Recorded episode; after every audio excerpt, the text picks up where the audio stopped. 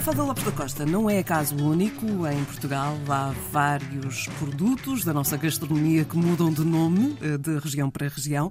Mas hoje vamos falar do mil folhas, que é um bolo que tem muitos nomes. Muitos nomes, quase tantos nomes como folhas. Não é bem, mas tem, tem variedíssimos nomes e, como tu disseste, varia de norte para sul. O mil folhas, como se sabe, é um bolo de origem francesa e em Portugal é normalmente coberto com uma camada de açúcar e com pinceladas de chocolate por cima.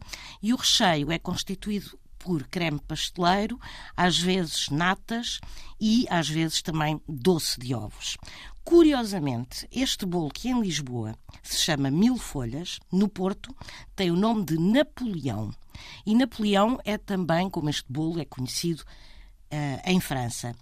E quando se pede um mil folhas no Porto, o que vem é algo um pouco diferente. É um doce com duas camadas de massa folhada que são recheadas de uma massa branca à base de claras de ovo e açúcar.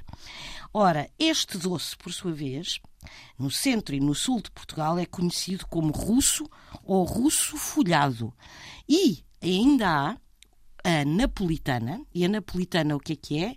É obviamente, uma espécie de mil folhas, só que leva queijo e fiambre. Portanto, o mil folhas tem quase mil nomes. O, que é curioso, o mais curioso provavelmente é o russo, porque tratando-se de um bolo francês. Deverá-se ter tido influência russa alguns,